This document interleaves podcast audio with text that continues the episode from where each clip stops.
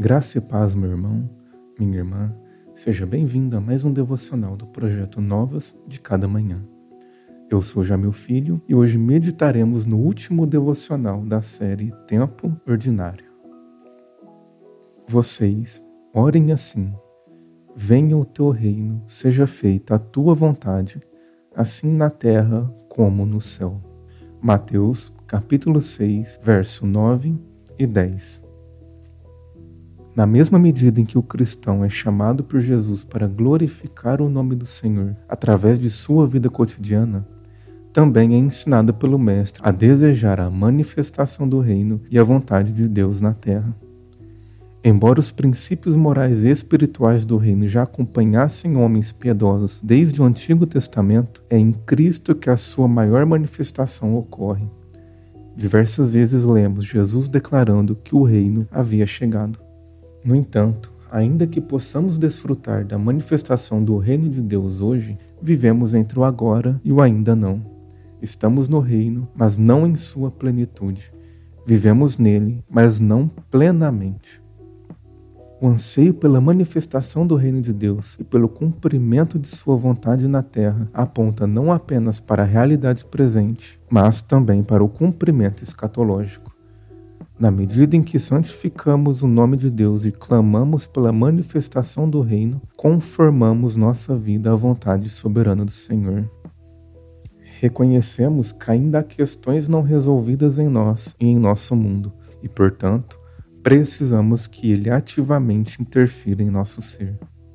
O propósito de todo conhecimento teológico, de toda busca por sabedoria, deve convergir para este objetivo a santificação do nome de Deus, a manifestação do reino e o cumprimento da vontade divina em nossa vida.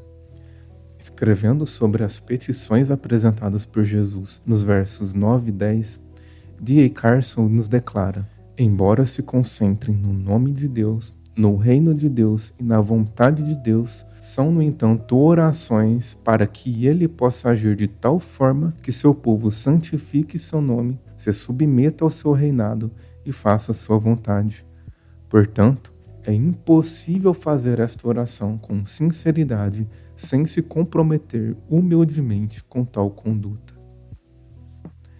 Devemos não apenas desejar e rogar pelo cumprimento escatológico da promessa divina, pela manifestação do reino rasgando os céus de nossa existência, mas na mesma proporção, somos chamados por Cristo para nos submeter à vontade soberana de Deus enquanto manifestamos os princípios morais, éticos e espirituais do reino hoje. Esse é o propósito final de Deus para mim e você. Deus não está interessado em construir o seu ou meu nome, em atender nossas vontades, que na grande maioria das vezes estão distorcidas pelo pecado. O objetivo dele é que a sua própria vontade seja feita em nós, pois à medida que nos aproximamos de sua pessoa, nos tornamos semelhantes a ele. Alcançamos a perfeição cristã e nos livramos das amarras impostas pelo pecado, pelo mundo e por nossa própria vontade. Feche seus olhos e ore comigo.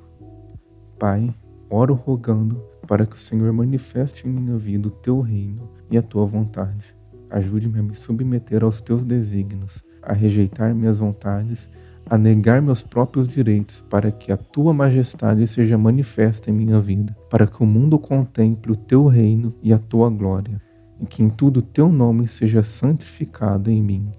Oro no nome de teu filho Jesus. Amém. Encerramos aqui a terceira série de devocionais do projeto Novos de Cada Manhã. A partir de amanhã, lhe esperam em mais uma nova série de devocionais. Que Deus abençoe grandemente o seu dia.